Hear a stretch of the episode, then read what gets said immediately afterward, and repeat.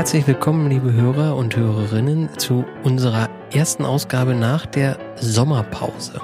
Das ist gleichzeitig unsere letzte Ausgabe der ersten Staffel, aber wir haben eine gute, für manch einen vielleicht auch schlechte Nachricht.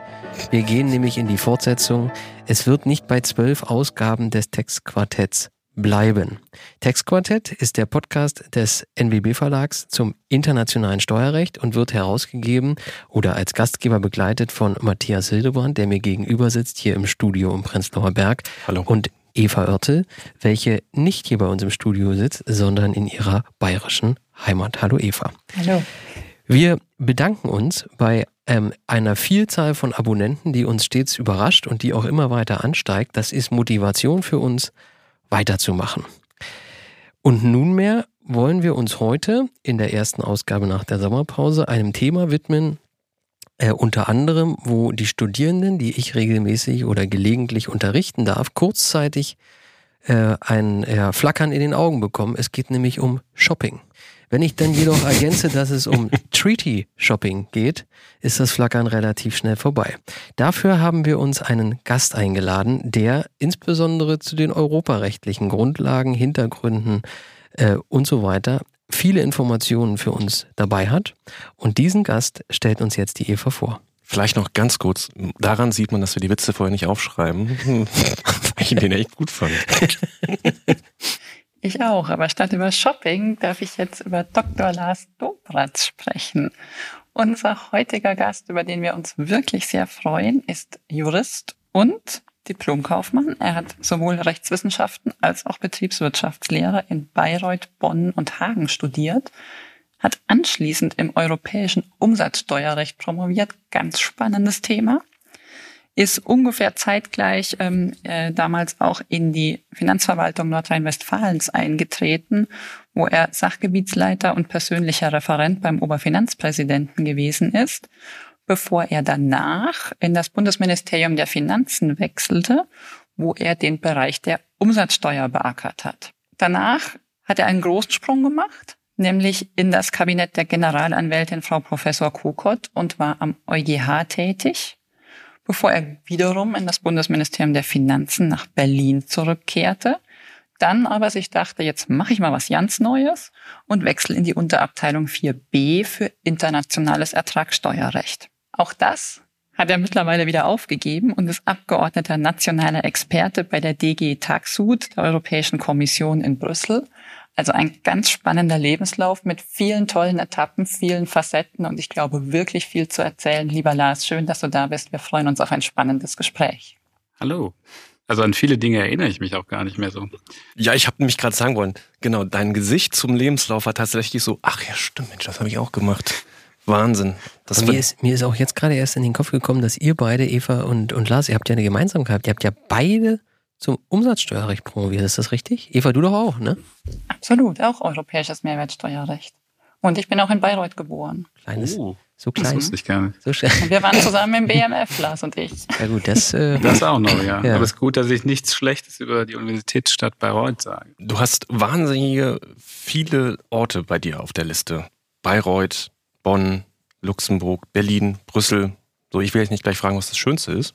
Aber da steckt ganz schön viel Veränderung drin. Also örtlich einerseits, aber auch von deiner Tätigkeit. Hat alles mit Steuerrecht zu tun, aber doch sehr, sehr vielfältig. Also das ist jetzt nicht so der klassische Beamtenlebenslauf. Vielleicht doch die Frage, was hat dir am meisten Spaß gemacht? Und die willst du wahrscheinlich nicht so richtig beantworten. Und welche Stadt findest du tatsächlich doch am besten? Ja, das ist schwierig. Also demnach ist es ja so, dass alles auf seine eigene Art äh, Spaß macht. Und normalerweise macht das am meisten Spaß, was man gerade macht. Aber das ist diesmal nicht so der Fall, weil es doch ein bisschen schwierig ist mit dieser, ähm, dieser Homeoffice-Situation noch, die bei der Europäischen Kommission herrscht. Also, dass man tatsächlich nur einen Tag in der Woche dann im Büro ist und den Rest der Zeit dann doch wieder vor dem Computer hängt. Und das ist nicht so optimal momentan. Aber das kann sich ja noch ändern und wird dann, wird dann besser werden. Du, du hast ja auch ähm, im Steuerrecht ähm, die, die Themen gewechselt. Natürlich auch äh, durch deine Tätigkeiten. Ähm, wir hatten schon mit Umsatzsteuer angefangen, internationales Steuerrecht, dann ähm, sehr speziell Abzugssteuerverfahren. Äh, und jetzt, jetzt bist du in Brüssel bei der Taxud. Ähm, womit beschäftigt dich, äh, beschäftigst du dich da gerade aktuell? Was sind deine Themen? Also ich denke eigentlich gar nicht so, dass ich sehr, sehr die Themen gewechselt habe. Ich habe immer europäisches Steuerrecht gemacht, aus meiner Sicht. Und das ist nur sehr weitreichend. Und es gab halt einen Bereich, in dem ich mich noch nicht so gut auskenne. Und das ist Steuerverfahrensrecht. Da gibt es auch einiges an europäischem Steuerrecht, also einige Rechtsgrundlagen, Richtlinien, Verordnungen in verschiedenen Steuerbereichen.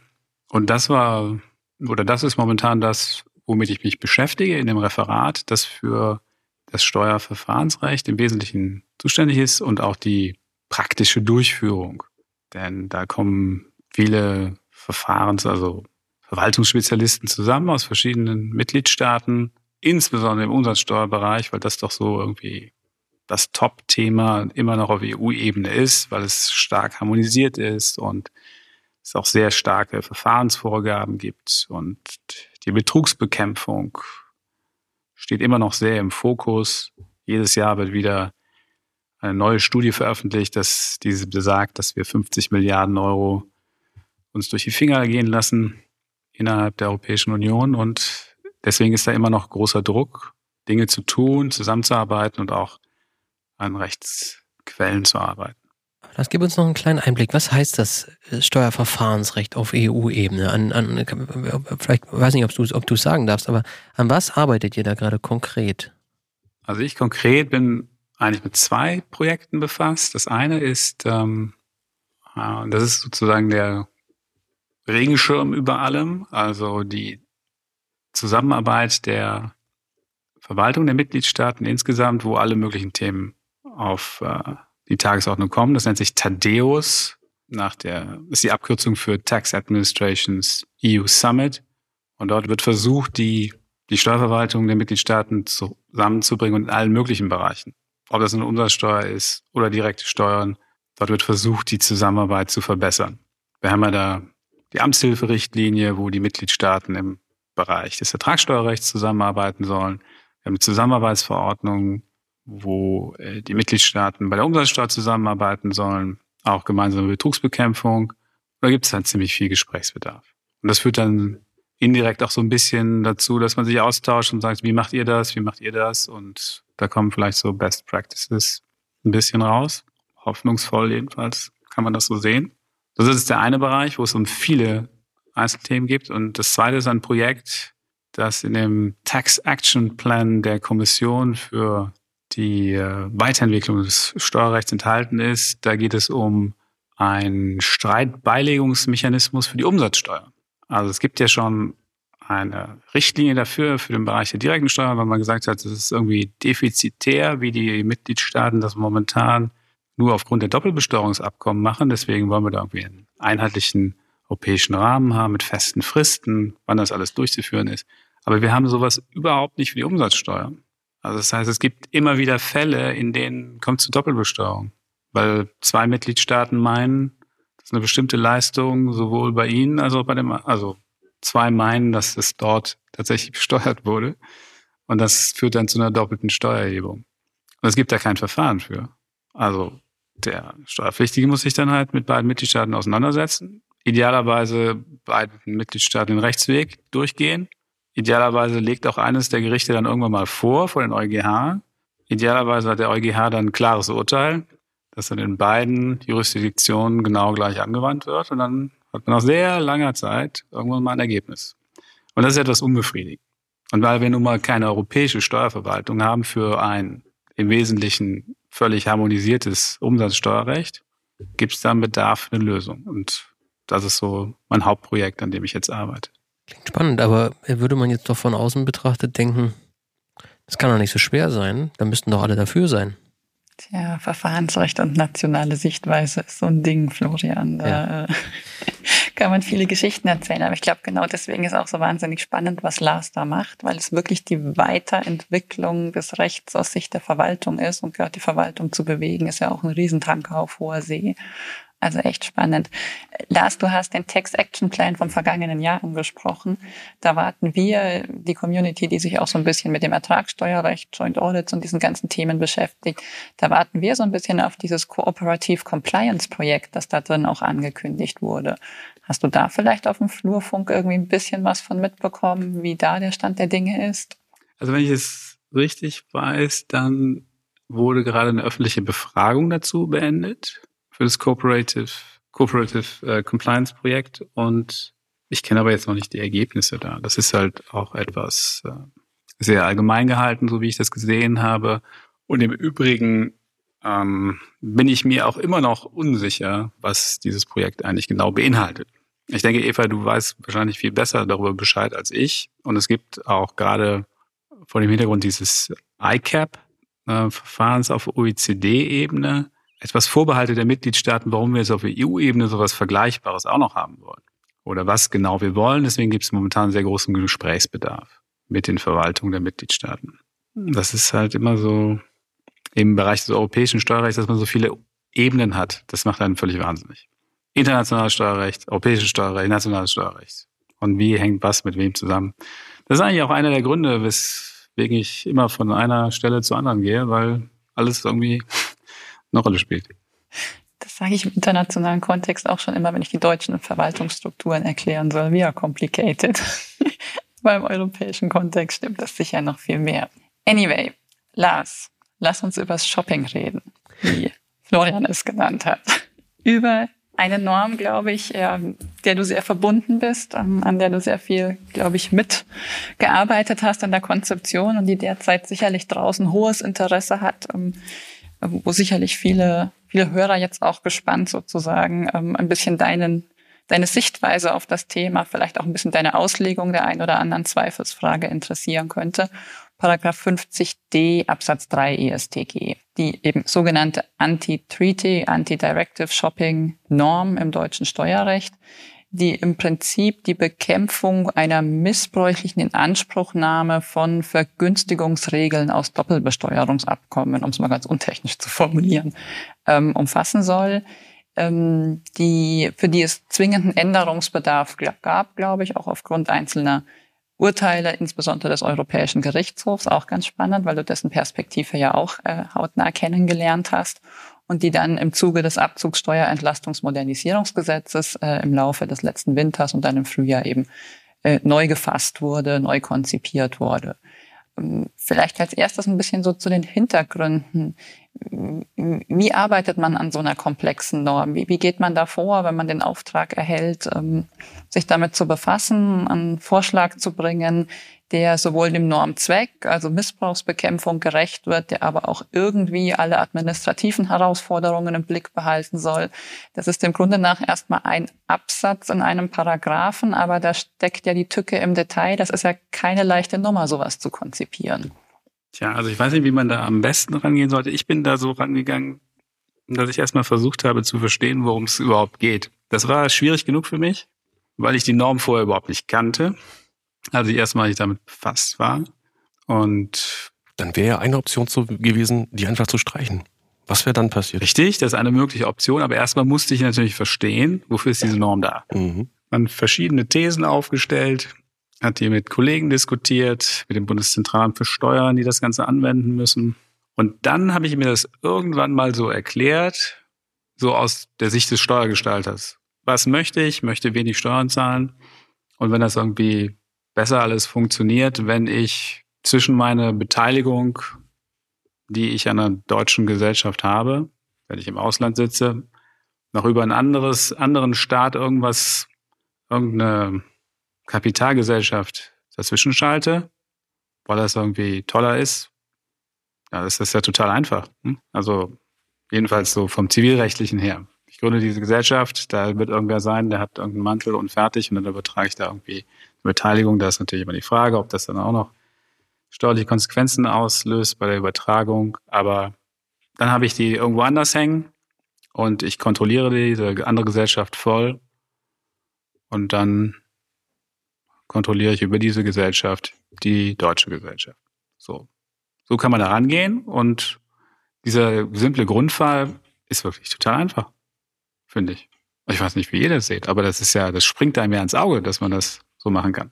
Und wenn es einem ins Auge springt, dann muss man irgendwas dagegen tun, denke ich. Also, weil das ja irgendwie nicht so richtig sein kann. Weil man ja sonst in diesen Treaties shoppt.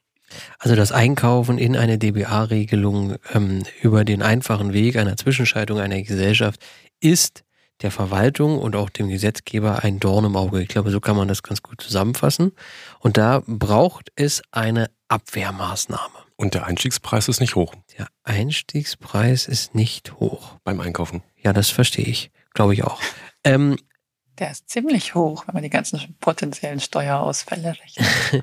ja, der Einstieg, der, der, der, der, ich glaube, Matthias meinte den Einstiegspreis für den Steuerpflichtigen. Ähm, und jetzt gab es ja, also die, die Regelung des 50.3 ESTG gab es ja schon eine ganze Zeit lang. Und jetzt gab es aber immer wieder Rechtsprechung des EuGH, wonach diese Regelung in ihrer damaligen Ausgestaltung, ich glaube zumindest zweimal, gegen die Niederlassungsfreiheit verstoßen hat. Lars, kannst du kurz erklären, was es damit auf sich hatte? Also ich glaube, das erste Mal war das Problem, dass sich die Kommission, für die ich jetzt arbeite, der Sache angenommen hat und gesagt hat, das ginge so nicht, wie Deutschland das macht. Das beschränkt, kann die Mutter-Tochter-Richtlinie beschränken, also gegen die Mutter-Tochter-Richtlinie verstoßen. Es kann die Niederlassungsfreiheit beschränken, weil eben Muttergesellschaften, die in Deutschland sitzen, nicht den gleichen Beschränkungen unterliegen. Und als Konsequenz hat dann der deutsche Gesetzgeber aufgrund der Vorwürfe der Kommission, da hat das hat jetzt nicht zu einer Klage geführt, ähm, eine Änderung äh, durchgeführt. Das war dann die Vorversion unserer jetzigen Version. Und dagegen wurde dann quasi geklagt. Also es kam dann zu Verfahren vom EuGH. Und da hat uns der EuGH zum einen gesagt, dass äh, die Vorgängerversion schon mal gegen unsere oder die Vorvorgängerversion, das ist wirklich ein bisschen schwierig, in diesem Bereich den Überblick zu halten, weil die gelten dann teilweise auch nur ein paar Jahre. Aber die neue Version ist jetzt jedenfalls für die Ewigkeit gemacht. Und das war mit Inbrunst. Das eben, hat mir gut gefallen. Das hat mir gut gefallen. Ja. Diese neue Version, ähm, die ist das Resultat aus der EuGH-Rechtsprechung, die unsere Vorvorgängerversion und die Vorgängerversion verworfen hat, jedenfalls in Teilen. Also in Teilen ist sie eben nicht vereinbar mit der Niederlassungsfreiheit und der Mutter-Tochter-Richtlinie. Und danach hat es aber dann leider noch eine Rechtsprechungsänderung gegeben des EuGH, was den die Möglichkeiten der Mitgliedstaaten angeht, gegen steuerlichen Missbrauch vorzugehen. Das macht die Sache dann noch komplizierter. Aber das haben wir natürlich alles total wunderbar abgedeckt, wie ich hoffe, mit unserer neuen Version. Aber ich hatte so den Eindruck, dass die Beraterschaft zum Beispiel das gar nicht so teilt, unseren Enthusiasmus über ja, diese vielleicht, neue. Vielleicht, vielleicht kommen wir dazu gleich noch. Aber wir waren ja in diesem Ausgangsbeispiel, das ist eigentlich ganz einfach eine Durchleitungsgesellschaft zwischenzuschalten und dagegen muss was gemacht werden. Und wenn ich jetzt den EuGH, also sagen wir mal so ganz grob verstehe, sagt der EuGH, ja, ja, dagegen kannst du was machen. Du darfst aber natürlich nicht gegen die Grundfreiheiten oder gegen ähm, eben Richtlinien verstoßen. Das heißt mhm. also, irgendwie ist, sind die Leitplanken, zwischen denen sich der Gesetzgeber bewegen muss, sind also deutlich enger, als man am Anfang dachte. Ja. Und jetzt äh, kommt man eben dazu, dass man versucht, diese, diese, diese Rechtsprechung des EuGHs, die sich immer mit Missbrauch auseinandersetzt, was auch immer das sein mag, ähm, also national ja verstehen muss. Ja. Und jetzt muss man versuchen, eben dieses Verständnis des EuGHs zu Missbrauch in diese Regelung zu packen und insbesondere ähm, die Möglichkeit der Exkulpation auch zu ermöglichen. So. Und jetzt steht man dann vor der Frage, ist das geglückt? Ist das für die Ewigkeit geglückt? Oder gibt es da vielleicht immer noch Diskussionsbedarf? Jetzt macht Matthias schon wieder irgendwas anderes zwischendrin und macht irgendwie Bilder, ja. Ähm, aber Matthias, ich frage jetzt mal dich, um, um, jetzt nicht nur die technische Diskussion zu machen. Wann spielt, ja, jetzt musst du dich konzentrieren. Wann, wann spielt denn 50 D3 in der Praxis eine Rolle? Sind das immer die Fälle, wo du sagst, naja klar, äh, wir leiten jetzt Lizenzen oder die Dividenden ins Ausland und ähm, äh, versuchen uns möglichst äh, die Quellenbesteuerung in Deutschland zu vermeiden? Oder sind das Fälle, die man sich einkauft, wenn man irgendwas dazu nimmt und ähm, dann hat man halt diesen Lizenzfluss aus Deutschland heraus? Wann kommt es dazu in der Praxis? Welche Fälle, welche Fälle siehst du als diejenigen, wo du sagst, da haben wir sie? So und so, würde ich sagen. Also es gibt ganz offensichtliche Fälle, ähm, sicherlich, äh, die, die man gestaltet. Ähm, es gibt aber auch Fälle, in die man reinläuft. Also insbesondere, wenn man, wenn man Dinge restrukturiert dazu kauft, wie auch immer. Ähm, und na natürlich ist es so, dass dadurch, dass die, die Norm ja ähm, sehr breit angelegt ist, insofern, dass ähm, es soll Missbrauch bekämpft werden, aber es ist klar, dass natürlich erstmal vom Tatbestand her ähm, auch äh, Fälle reinfallen, ähm, die ähm, also ich, ich glaube, das ist so, erstmal gibt es einen großen Trichter, äh, wo man die Fälle reinfallen äh, lässt und äh, dann äh, gibt es ähm, innerhalb des Tatbestands natürlich dann auch ähm, äh, Verengungen, aber erstmal ähm, ist, es, ist es breit angelegt, ist ja auch klar, weil wie der Lars sagt, äh, die Gestaltung als solche äh, relativ einfach ist, dort reinzugelangen. Das bedeutet aber, solche Gestaltungen gibt's also nicht um ein Miss, also um, um jetzt ein Treating-Shopping zu machen, aber dass man natürlich internationale Gestaltungen hat. In Gestaltung meine ich ähm, ähm, verschiedene, ähm, verschiedene Legal Structures. das ist ja nun mal so, wenn man international agiert und insofern ist man relativ schnell, denke ich, im Tatbestand und muss sich mit der Norm beschäftigen. Das ähm, ist, ist glaube ich, so ein bisschen die, die Grundaussage, äh, dass, dass man sich mit der Norm beschäftigen muss und gucken muss, fällt man rein, fällt man nicht rein, äh, weil einfach das äh, Tor am Anfang ziemlich breit geöffnet wird. Was ich aus gesetzgeberischer äh, Sicht erstmal verstehe, aber was natürlich beim Rechtsanwender bedeutet, ich muss, ich muss diese Fälle mir ansehen. Und das, was du fragtest, entweder, äh, ne, wenn ich in der Gestaltung bin, wenn ich da etwas mache aktiv, dann, ähm, dann habe ich das vielleicht im Blick.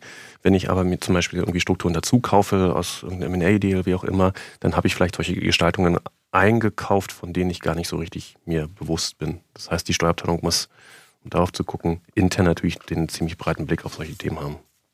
So, jetzt haben wir das so ein bisschen versucht abzustecken, wo kommt das her, um was geht's? Und jetzt müssen wir vielleicht noch mal ganz kurz versuchen darzustellen, wie ist es denn jetzt eigentlich im Gesetz gelöst worden? Lars, kann, kannst du das, kannst du das in, in eigenen Worten? Ich meine, ihr könnt jetzt den Gesetzestext vorlesen. Das ist ähm, wahrscheinlich schwer verdaubar, wenn man das jetzt, jetzt noch nicht zu Gemüte gezogen hat. Aber kannst du in einfachen Worten darstellen, wann der Anspruch auf Entlastung von Quellensteuern versagt werden soll und was der Steuerpflichtige dagegen tun kann im Zweifel? Ja, ich versuche das mal. Ich hoffe, ich erinnere, mich noch richtig daran. Ist jetzt auch schon wieder einige Monate her. Jedenfalls, ähm, ich würde es versuchen zu betrachten aus der Sicht der Gesellschaft, die den Antrag stellt. Jawohl. Das ist die, die eine Beteiligung an einer deutschen Gesellschaft hält zum Beispiel oder ein Lizenzrecht.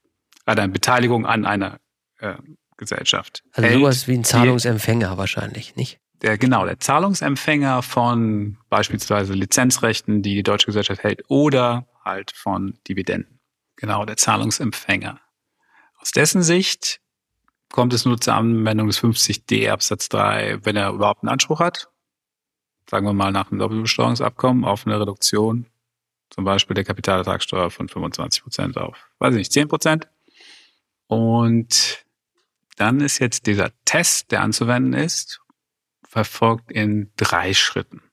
Der erste Schritt ist zu gucken, was für einen Anspruch hätten denn die Anteilseigner des Antragstellers? Hätten die denselben Anspruch oder hätten die andere Ansprüche?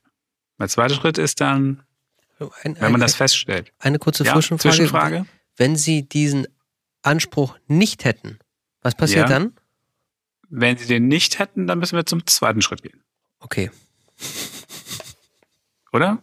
Ja, nee, absolut, genau. Ja, genau, dann kommt es ja mit unverbunden, nicht? Dann äh, muss man zum zweiten Schritt gehen, das ist so. Und ja. jetzt äh, steht vor dem Komma äh, oder nach dem Komma ein soweit, das verstehe ich jetzt, weil äh, an, an diesem Antragsteller können ja verschiedene Gesellschafter beteiligt sein. Und die können natürlich auch verschiedentlich diese Anforderungen erfüllen. Und äh, mhm. äh, soweit sie sie erfüllen oder eben nicht erfüllen, wird eben versagt oder nicht versagt. Also da muss ich sagen, das soweit kann ich gut nachvollziehen und verstehen. Jetzt kommen wir zur Nummer zwei. Der zweite Schritt. Also es gibt eine Menge soweit äh, in dieser Norm. Das ist natürlich alles mit Bedacht. Das hat was mit Verhältnismäßigkeit zu tun. Aber im zweiten Schritt geht es also darum, ob denn die Beteiligung, die der Antragsteller an der deutschen Gesellschaft hält, einer wirtschaftlichen Tätigkeit dient, die der Antragsteller ausübt. Da gibt es ja noch ein paar Fiktionen zu, das ist aber jetzt meines Erachtens nicht so wirklich relevant für die Grundstruktur. Und wenn man das feststellt, und das kann schon sein, dass man das in relativ vielen Fällen feststellen könnte, wenn man so Strukturen einkauft, das hängt aber ein bisschen damit zusammen, ob es da vielleicht einen Finanzierungszusammenhang gibt oder das ist halt eine Frage der Auslegung, was man so als Zusammenhang mit der Wirtschaftstätigkeit versteht. Die Begründung, Gesetzesbegründung der Bundesregierung gibt da ein bisschen Hinweise zu. Wenn man das also hat, dann besteht erstmal eine widerlegbare Vermutung dafür, dass es sich um eine unzulässige Gestaltung handelt. Und der Antrag dann zu versagen wäre. Und dann kommt aber das, die große Erleichterung für den Steuerpflichtigen, der dann vortragen kann, was er mag, um den Eindruck zu widerlegen. Und das also, ist eine, die große Neuerung zu der Vorgängerversion, wo man damit alleine noch keinen Blumentopf gewinnen konnte. Das klingt jetzt sehr gönnerhaft. Naja, das ist Nein, das, das also ist, das war ich, gar nicht jetzt so gemeint. Ich wollte, ich wollte damit einfach nur sagen, dass es entgegen teilweise der Sicht in der Fachöffentlichkeit diese Norm eigentlich eine Erleichterung darstellt, aus meiner Sicht, für die Steuerpflichtigen. Aber ich muss jetzt nochmal zu diesem so weit kommen was vor den Nummern 1 und 2 steht. Mhm. Dieses so weit auf die Nummer 1 verstehe ich mit Blick auf verschiedene Gesellschafter der Antragstellerin. Ähm, und die können eben unterschiedlich diese Voraussetzungen erfüllen. Aber das so weit gilt ja auch für die wesentlichen oder für den wesentlichen Zusammenhang mit der Wirtschaftstätigkeit der Körperschaft. Wie kann der denn so weit bestehen? Entweder ich habe diesen wesentlichen Zusammenhang oder aber ich habe ihn nicht. Wie soll denn dieser so weit bestehen? Ich habe da, also da komme ich noch nicht so ganz hinterher, ob es, ob dieses so weit, ja, nicht hier ein Wenn sein müsste. Also ich denke, es muss ein so weit sein, weil es zumindest eine Konstellation gibt, die man sich sofort vorstellen kann. Und das ist, wenn nicht der gesamte Beteiligungsumfang der wirtschaftlichen Tätigkeit dient. Das ist vorstellbar, wenn man beispielsweise eine Beteiligung erworben hat, die sich aus der Geschäftstätigkeit ergeben hat und dann aufgrund der Zugehörigkeit zu einem Konzern weitere Teile erworben hat, die aber dann nur der Steuersparnis dienen. Also der Ursprung der Beteiligung ist okay, aber die Aufstockung der Beteiligungshöhe führt dann zu weit und kann einen Missbrauch darstellen. Das ist eine Konstellation, denke ich, die man erkennen kann. Aber das soweit ist natürlich offen für andere Sachen, die sich vielleicht in der Praxis noch ergeben können. Ja, das habe ich befürchtet. Und, ja, also das, aber es ist ja eben mit Augenmaß, weil es eben nur ein soweit ist. Wir hatten ja. Probleme in der Vorfassung mit Wenns oder zumindest mit einem wesentlichen Wenn, wo man dann sagt, ja, das geht einfach zu weit, weil es ein ganz oder gar nicht ist. Und deswegen haben wir versucht, so viele Soweit einzubauen, Florian, logisch die Norm, möglich. Die Norm soll ja jetzt für die Ewigkeit sein und da ist hm. soweit schon weitsichtig. Ja, ja, ja verstehe. Ja. Das, das würde bedeuten, dass man dann zu einer mathematischen Aufteilung kommen könnte. Mhm. Ja, das, das, genau. Und das, wenn ich das jetzt mit Blick auf eine Dividende, ja, ich habe jetzt eine deutsche Gesellschaft, die schüttet Dividende aus an eine ausländische Gesellschaft und jetzt prüfe ich das, ja, und ich sage, naja, Jetzt muss ich nach Nummer zwei prüfen, ob es keinen wesentlichen Zusammenhang mit einer Wirtschaftstätigkeit dieser, wir haben die jetzt immer Antragstellerin genannt, gibt. Mhm. Aber entweder es gibt diesen Zusammenhang oder es gibt diesen Zusammenhang nicht. Aber jetzt habe ich verstanden, naja, ich kann mir vorstellen, dass ich das aufteilen muss, also so wie automatisieren, atomisieren heißt das, glaube ich, ne? Meine Güte. Ähm, sodass ich dann aus dieser Dividende sage, ein Drittel erfüllt die Voraussetzungen der Nummer zwei, sodass der, die Entlastung nicht gewährt würde. Habe ich das richtig verstanden? Wäre das die ja, Folge? Das kann so sein. Es kommt natürlich dann darauf an, ob der Gegenbeweis gelingt, aber das hängt einfach mit unterschiedlichen Erwerbszeitpunkten der Beteiligung zusammen. Mhm. Es ist nicht einfach. Nee, das ist, das ist nicht einfach. Und ich glaube, dass das in der Praxis natürlich zu vielen Diskussionen führen wird, weil das ja so ein Stück weit subjektiv ist. Ja, also man kann natürlich objektive äh, Sachen entscheiden, ja, aber die Frage der, des Zusammenhangs, ja, ist ja immer ein Stück weit subjektiv. Wann ist der erfüllt und wann ist der nicht erfüllt? Und das macht es natürlich in der Anwendung des Rechts enorm schwer und ist mit vielen Diskussionen behaftet, ja. Und ja, also ich meine, aus meiner Beratungsperspektive ist man natürlich hier immer so ein Stück weit in der Defensive, ja, gegenüber im Zweifel dem Bundeszentralamt an der Stelle. Aber hochspannend, also hochspannend und hochpraxisrelevant. Lars, du hast ja schon so ein bisschen angesprochen, Mensch, gibt es da nicht noch aus der Praxis heraus andere Fragen, die vielleicht dazu führen, dass man sagt, vielleicht ist die Norm doch nicht für die Ewigkeit. Ich habe mal noch, also so zwei, drei. Erstens, ganz am Ende steht, dass 42 AO subsidiär zu prüfen ist. Oder bleibt unberührt und bleibt damit subsidiär zu prüfen. Jetzt habe ich mir überlegt, welche Fälle soll es denn geben, in denen der 42, äh, der ähm, 50D3 nicht dazu führt, dass ich diese Einschränkungen habe, aber ich im Anschluss 42 AO prüfe und dort dann feststelle, das ist aber rechtsmissbräuchlich. Ja, das ist eine missbräuchliche Gestaltung. Da tue ich mich ganz schwer, also ein Praxisbeispiel zu bilden. Äh, und ich kann mir schwerlich vorstellen, dass es diesen, diesen Fall gibt. Das habt ihr aber wahrscheinlich, oder da steckt der Gedanke dahinter, wer weiß, was noch kommt, vielleicht braucht man es nochmal, richtig? Ja, wir müssen ja eine abstrakt generelle Regelung im Gesetz haben und die muss auf alles vorbereitet sein. Und das ist jedenfalls in diesem Punkt. Das verstehe ich. Guck mal, so schnell kann man so eine langwierige Frage von mir erschlagen. Ja? Und die zweite Frage, die ich an der Stelle habe, war, vorher war das, glaube ich, so, dass wenn ich im Abkommen selbst eine Missbrauchsvermeidungsvorschrift hatte, 50 D3 nicht mehr zu prüfen ist. Nunmehr ist aber klar, dass ich, selbst wenn ich, wie zum Beispiel in, ich sag mal, Artikel 28 DBA USA, Regelungen habe, die im DBA selbst ähm, Missbrauch ähm, verhindern sollen, also die Nutzung des Abkommens äh, für missbräuchliche Zwecke verhindern soll, ich dennoch 50 D3 anwenden muss. Ist das denn zwingend erforderlich und wenn ja, warum? Ja, das muss so sein. Also ich möchte hinzufügen, dass vor dem jetzigen 50 D Absatz 3 die Rechtslage auch jetzt nicht zweifelsfrei war. Aufgrund der BFH-Rechtsprechung, die konnte man so und so verstehen. Wir haben sie in einer bestimmten Weise verstanden. Jedenfalls Tempi Passati Jetzt ist es zwingend. Wir müssen das so machen. Das liegt einfach daran, dass der 50d Absatz 3, so wie jetzt konzipiert ist, eine Umsetzung des Artikels 6 der ATAT ist. Also Sekundärrecht auf Unionsebene. Das geht allen Doppelbesteuerungsabkommen vor. Wir können jetzt nicht Doppelbesteuerungsabkommen als spezieller zu dieser Norm ansehen, die auf europäischer Ebene besteht. Und deswegen geht das gar nicht anders. Ob das in der Praxis häufig zu Unterschieden führen wird, das weiß ich nicht. Aber es abstrakt generell, wie gesagt, muss man das leider so machen.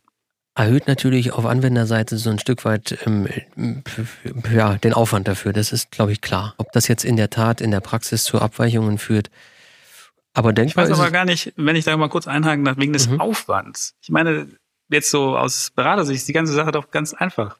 Also man schaltet einfach keinen Berater ein und dann hat man kein Problem. Ja, ja, also wenn, ja. wenn man das steuerlich nicht gestalten will und rein Gewissens ist, dann, dann muss man gar keine Anforderungen erfüllen.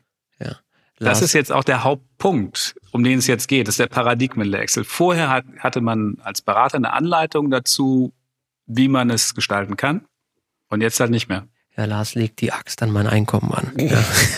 Ja, ja naja, also ich sag mal, das, was ich in der Praxis sehe, ist halt, dass ähm, ausländische Konzerne, die in Deutschland aktiv sind, das über Holdinggesellschaften machen, die irgendwo sitzen. Ja? Und in diesen Konstellationen muss ich mir immer darüber Gedanken machen, ob das nun Lizenzzahlungen sind, die irgendwo gebündelt werden und von dort aus weitergeleitet werden, oder ob das Dividendenzahlungen sind, die irgendwo in der Zwischenholding dann gesammelt werden und von dort aus weiterfließen. Da muss ich es halt schlicht und einfach immer prüfen. Das äh, kann man jetzt sagen, ja, dann mach doch einfach einen Direktbezug. Natürlich Das wäre viel einfacher. Aber es entspricht eben nicht dem, was in vielen Konzernen, sagen wir mal, in der Vergangenheit passiert ist. Und was die Zukunft bringt, ist eine andere Frage. Aber aktuell ist es halt so, dass es mit vielen Fragen verbunden ist und man sich natürlich auch angucken muss, wie war es unter dem alten Recht und was ändert sich jetzt durchs neue Recht und führt das vielleicht dazu, dass ich eine höhere Steuerbelastung tragen müsste, beziehungsweise manche Vorteile eben nicht mehr bekäme. Das ist sicherlich für die Praxis von hoher Bedeutung. Ich muss natürlich zugeben, dass mir die Beratersicht aus eigener Anschauung völlig fehlt. Ja, also, das können wir ja ändern. Du hast ja schon ja, ja, du hast ja, du hast ja schon, bist ja schon gelegentlich mal gewechselt, wie ich auch. Ähm, ähm, wer weiß, vielleicht, ob, da ist ja viel denkbar. Du hast gerade schon über sechs ARTAT gesprochen. Wer sich jetzt mit diesem 50T3 irgendwie näher beschäftigen will oder schon hat, hat mit Sicherheit auch die Gesetzesbegründung gelesen. Ähm, äh, die man nur empfehlen kann, weil die deutlich umfassender ist und auch tiefgründiger ist, als es in vielen anderen Fällen der Fall ist, glaube ich. Das kann man schon so sagen. Aber auch der Artikel 6 der ARTAT spielt da nochmal eine Rolle, wenn es um den Steuervorteil geht. Und hier wird jetzt in der Gesetzesbegründung vertreten, dass auch ein ausländischer Steuervorteil relevant sein kann und nicht bloß, wie es die deutsche Regelung, auf sozusagen die den Artikel 6 umsetzt, nämlich 42 AO, vorsieht, nämlich nur nationale Steuervorteile in den Blick nimmt. Ich habe diese Regelung ja mal in einem Kommentar kommentiert und habe eigentlich die Auffassung vertreten, dass auch Artikel 6 nur den nationalen Steuervorteil in den Blick nimmt, im Einklang mit dem Wortlaut, ähm, weil der eben vom nationalen Recht sp spricht. Das wird jetzt hier aber anders gesehen. Kannst du dazu, also außer dass das hier jetzt so drin steht und so gesehen wird, aber kannst du noch kurz erläutern, Lars, vielleicht, warum ähm, das so gesehen wurde? Also ich denke, dass man den Artikel 6 ATAT sicherlich so oder so auslegen kann.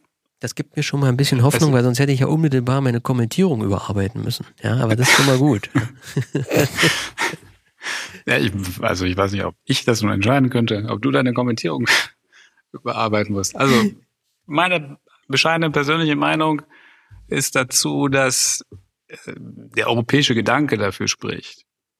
Ja, also jetzt äh, in der ATAT ein gemeinsames europäisches Ziel der steuerlichen Missbrauchsbekämpfung äh, zu verankern und dann nur national zu betrachten, ob man einen steuerlichen Vorteil dadurch erlangt. erlangt das das, ja, vielleicht bin ich da auch zu stark vom EuGH beeinflusst, äh, der in vergleichbaren Sachen in der Umsatzsteuer dann gesagt hat, natürlich geht es auch um die, äh, den Betrug in einem anderen Mitgliedstaat. Das erfordert schon die europäische Solidarität. Das finde ich hochinteressant. Das finde ich wirklich hochinteressant, weil ich würde ja jetzt, wenn ich mich, äh, ich setze mich da jetzt mit meiner Brille ran und würde auf den Wortlaut schauen und komme zu dem Ergebnis, dass ich sagen würde, da geht es nur um nationale Steuervorteile. Aber mit deiner Vorprägung vom EuGH hast du da vielleicht sozusagen, kommst du in der Auslegung zu einem anderen Ergebnis.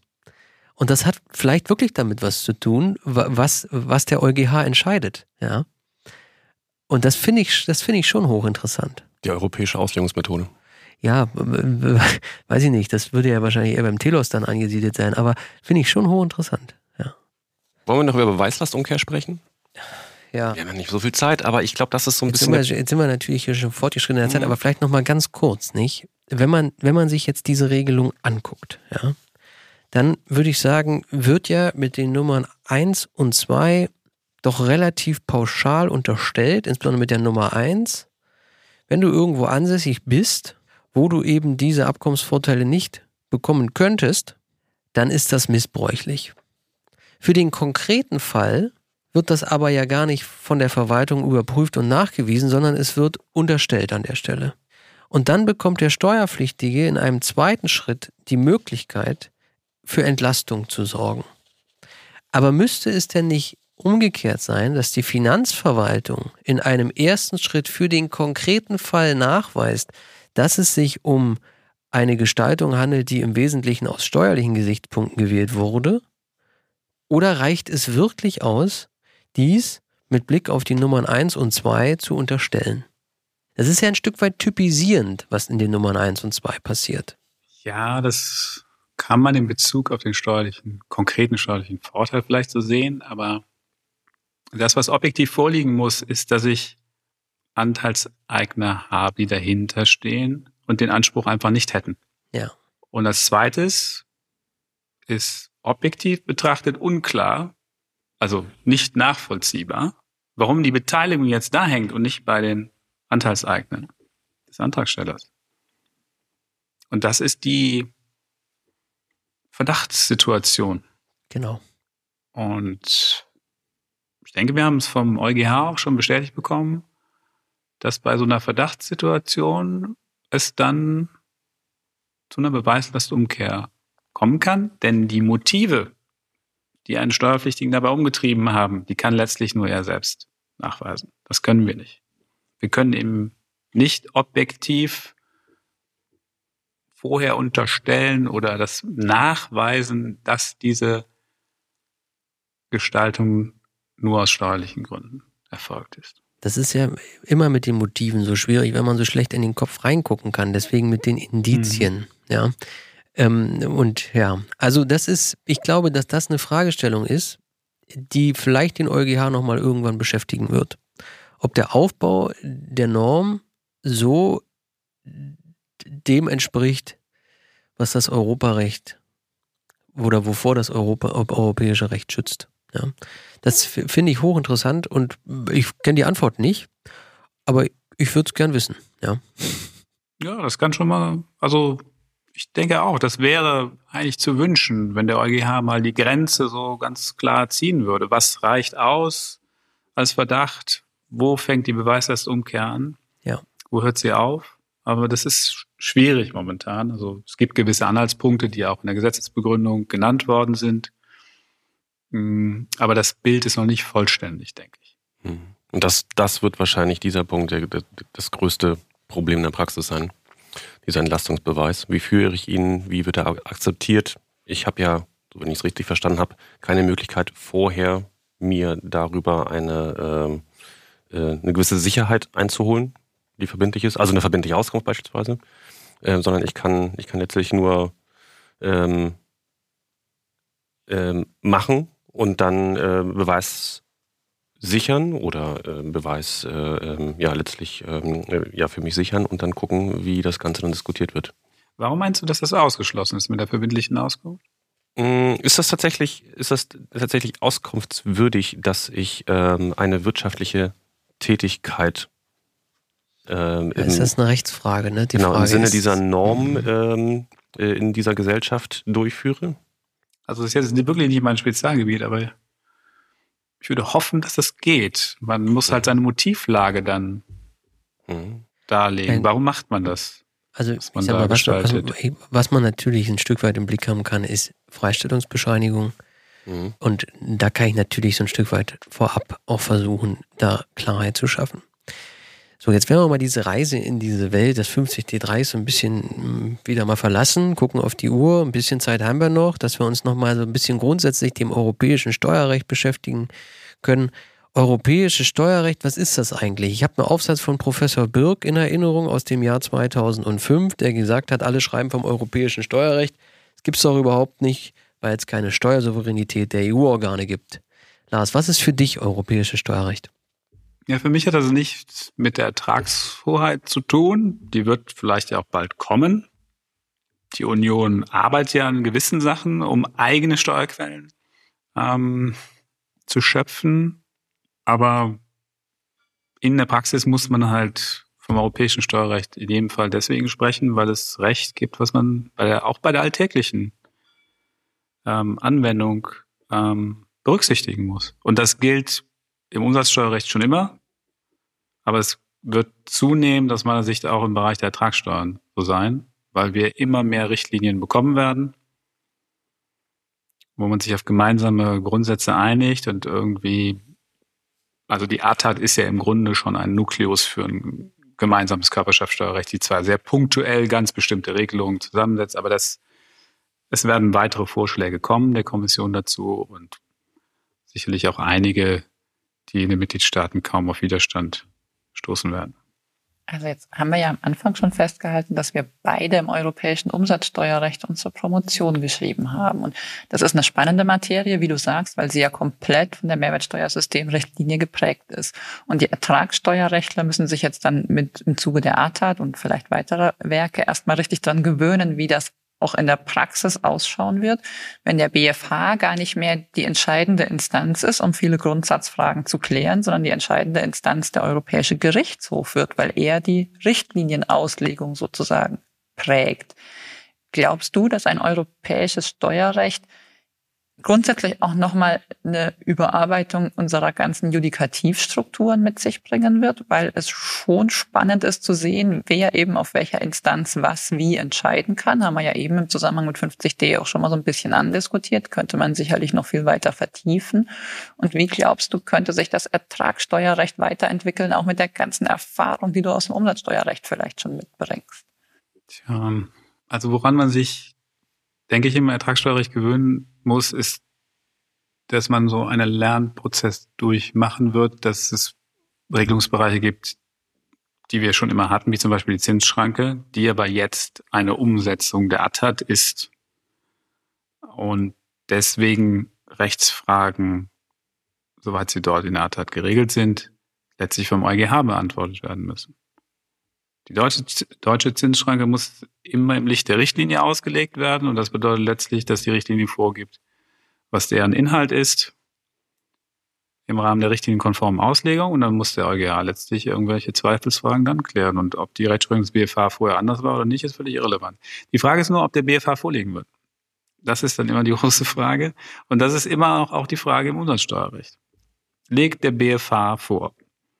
Gut, Oder meint er, das ist alles so klar in der Richtlinie, dann gab's ja, manchmal ich, überraschend ist, aber die Feststellung, aber das kann manchmal so klar sein, dass man nicht vorlegen muss. Also das ist so ein Punkt, denke ich, da, das wird vermutlich so wie im Umsatzsteuerrecht sich entwickeln können, im Ertragssteuerrecht. Ich glaube, da, das wird dieselbe Entwicklung durchmachen. Es wird dann aber auch dieselben Unzulänglichkeiten vielleicht produzieren weil diese, dieses ja, judikative System des Vorabentscheidungsersuchens, Kooperation der nationalen Gerichte, das funktioniert ja nicht besonders toll. Also wir haben ja nicht die Situation, dass wir einfach ein höchste EU-Gericht dann haben, das einfach die Fälle entscheidet, sondern es ist doch sehr kompliziert. Es muss eine abstrakte Frage gestellt werden, nur in bestimmten Fällen. Der Steuerpflichtige hat überhaupt keinen Einfluss darauf, ob die Frage gestellt wird oder nicht. Das entscheidet das Gericht selbstständig. Und dann kommt irgendeine Antwort dazu. Und wie oft redet man sich auch im Umsatzsteuerbereich, die KEPF heißt, natürlich auch bei den Grundfreiheiten, im Ertragssteuerrecht, was hat denn der EuGH jetzt eigentlich damit gemeint und hat er es überhaupt richtig verstanden, was man ihn gefragt hat? Und dann führt das zu Jahren der Rechtsunsicherheit. Also das ist irgendwie alles nicht schön. Eigentlich würde ich mir fast wünschen, wir hätten mal wirklich eine super Revisionsinstanz auf europäischer Ebene, wo der EuGH einfach so Fälle mal entscheiden würde. Also richtig. So mit allem drum und dran. Lass aus deiner Erfahrung heraus, am EuGH liegt manchmal auch an den Vorlagefragen, dass die, der EuGH schreibt ja dann, wir verstehen die Vorlagefrage so, dass, ja. Äh, das äh, finde ich auch immer, finde ich ja, immer schon schön, ja. Ähm, äh, liegt das gelegentlich auch daran, dass die Vorlagefragen tja nicht so sind, wie sie vielleicht sein könnten? Das ist genauso, der Berater macht so ähnlich, wenn er sich exkulpieren will mit seinem Memo. Wir verstehen den Inhalt oder den Sachverhalt so, dass. Ja, ich denke, das hat, kann zwei Möglichkeiten haben. Also einerseits gibt es tatsächlich auch Vorlagen, die nach meiner persönlichen Sicht halt die Frage war einfach nicht gut gestellt. Das kann man schön umformulieren, damit es auch richtig ist, auch juristisch richtig, die Frage. Und dann gibt es aber auch sicher Beispiele, wo man vielleicht so einen Teilbereich gar nicht so entscheiden wollte oder dazu keine Antwort geben wollte. Das ist präziser. Und dann formuliert man das einfach um. Ja, das gibt es sicherlich auch. Steigt die Kompetenz des EuGHs mit jeder weiteren Richtlinie? Also ich würde jetzt nicht sagen, dass der EuGH nicht kompetent ist. Nein, nein, ich meine in seinem in, im Umfang, Im, in, nicht in, in der Sache, sondern im, die Kompetenz im Umfang. Ja, mit jeder Richtlinie hat der EuGH mehr Macht im Bereich der Judikative. Aber diese Macht muss auch durch die nationalen Gerichte gegeben werden in einem gewissen Umfang. Wenn sich damals Herr Gosch vielleicht geweigert hat, irgendwas vorzulegen, ja, dann passiert halt nichts. So einfach ist das. Gut, aber wenn ich das richtig in Erinnerung habe, gab es ja da jüngst eine Entscheidung des Verfassungsgerichts, die vielleicht den einen oder anderen da jetzt etwas auch sensibilisiert hat.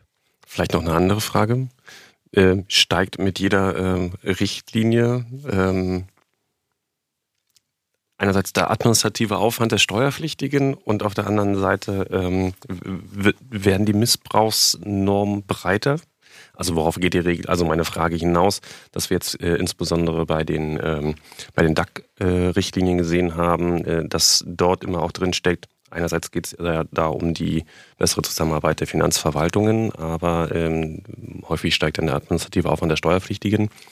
Und die andere Frage geht in die Richtung, denkt, denkt die, die Europäische Kommission eher in diesem Bereich Missbrauch, Missbrauchsvermeidung oder auch in dem anderen Bereich, naja, Wirtschaftsförderung, ähm, äh, gemeinsamer Binnenmarkt, ähm, Unterstützung der Unternehmen. Weil ich glaube, das ist immer eine, gewisse Pendelbewegung, die es gibt. Ähm, mein persönlicher Eindruck ist, dass in letzter Zeit ähm, natürlich äh, ähm, durch die ganzen ähm, Diskussionen, die wir auch aus der Öffentlichkeit kennen, dass insbesondere Missbrauchsvermeidung doch sehr stark im Vordergrund stand.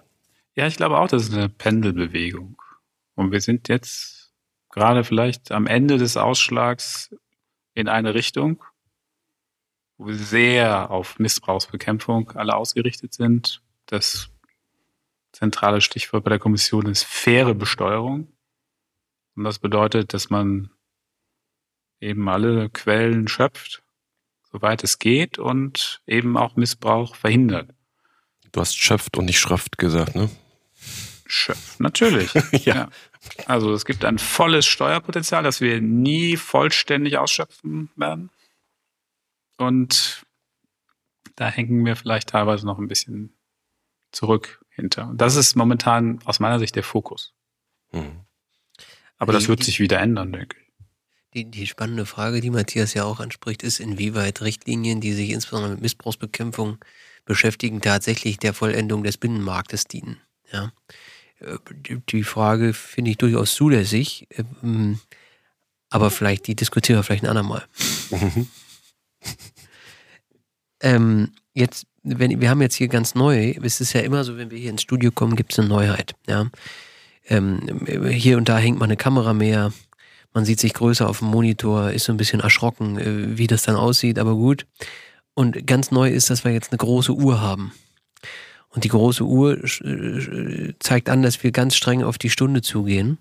Und ich glaube, wir sollten mal ähm, versuchen, irgendwie ins Finale zu gelangen. Vor dem Finale mit den Schlussfragen steht aber der Werbeblock. Weil wir ja hier einen Podcast machen im, für und mit dem NWB Verlag wollen wir ja auch immer mal hinweisen darauf, was ist denn, wenn jetzt der eine oder andere sagt, das interessiert mich, ich will dazu mehr lesen und wo finde ich was? Also, Herr Grother hat was geschrieben in der NWB 421 Seite 262 fortfolgende zu den geplanten Änderungen bei 50D3. Christian Kahlenberg und Rebecca Rhein haben in der IWB 521 Seite 211 fortfolgende ebenfalls was dazu geschrieben und auch noch mit Blick auf das ähm, BMF-Schreiben, glaube ich, was vorher gab. Ähm, dann hat die liebe Eva Highlights aus der steuerpolitischen Agenda der EU-Kommission ähm, äh, notiert, auch in der IWB 22 2020, Seite 930 fortfolgende. Adrian Klör und ähm, ähm, die Kollegin van Lück heißt sie jetzt, äh, Entwicklungen im europäischen Steuerrecht im ersten Halbjahr 2021, die machen das jedes halbes Jahr in der IWB, dass sie mal schreiben, was passiert eigentlich aktuell im europäischen Steuerrecht. Und wer sich sonst noch mit den Fragen beschäftigen will, die in diesem Jahr ähm, an Gesetzesänderungen so geschehen sind, der kann im Jahr 2021 im vierten Quartal noch ein Büchlein im NWB Verlag erwarten, was sich mit all diesen Gesetzesänderungen beschäftigen wird. Den Titel kann ich dazu noch nicht sagen, weil ich ihn noch nicht ähm, vollständig abgestimmt habe.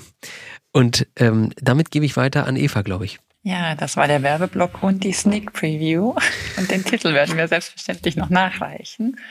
Und lieber Lars, jetzt kommt aus unserer Sicht das Beste, nämlich die, wie ich immer sage, legendären Schlussfragen, die Oder-Fragen. Und Lars, wir bitten dich, dass du dich knallhart festlegst auf eine der Alternativen. Und wenn du uns noch ein bisschen skizzierst, warum, dann freuen wir uns ganz besonders. Bist du bereit? Okay. Also, Frage Nummer eins. Brüssel oder Berlin? Berlin. Warum? Ich sollte mich spontan entscheiden. Ich habe da überhaupt keine Begründung für. Naja, wir, wir gehen der Sache weiter nach. Direkte oder indirekte Steuern? Aber das geht nicht. Ich kann mich nicht für eine Seite entscheiden. Das geht nicht. Entweder oder. Nein, das geht nicht. Wirklich. Verfahrensrecht. Verfahrensrecht. Exekutive oder Judikative? Exekutive. Das sieht man mal, wie weit dein Spread ist. Du kannst zumindest beides gut beurteilen. Und schließlich, und da kommen wir vielleicht wieder zur Frage eins zurück, belgisches Bier, Pommes oder Waffel? Kölsch. Großartig. Sehr gut. Und. Himmelnet. Hm. Ja, also das war nicht, war nicht knallhart festgelegt, aber ich glaube total ehrlich. Von daher vielen Dank. Und ich glaube, das Kölsch hast du dir heute Abend auch wirklich verdient. Vielen, vielen Dank. Auf unserer Uhr ist es jetzt noch, haben wir noch 30 Sekunden äh, für die Schlussworte. Ich danke dir, Lars, dass du Gast bei uns warst. Das wäre sehr spannend. Ähm, es hat wieder gezeigt, dass wir äh, unter einer Stunde schaffen wir es irgendwie nicht mehr mit unseren Themen. Ähm, vielen Dank fürs Zuhören.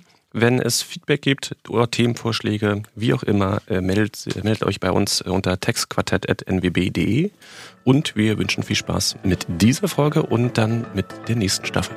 Macht's gut. Tschüss. Ciao, ciao.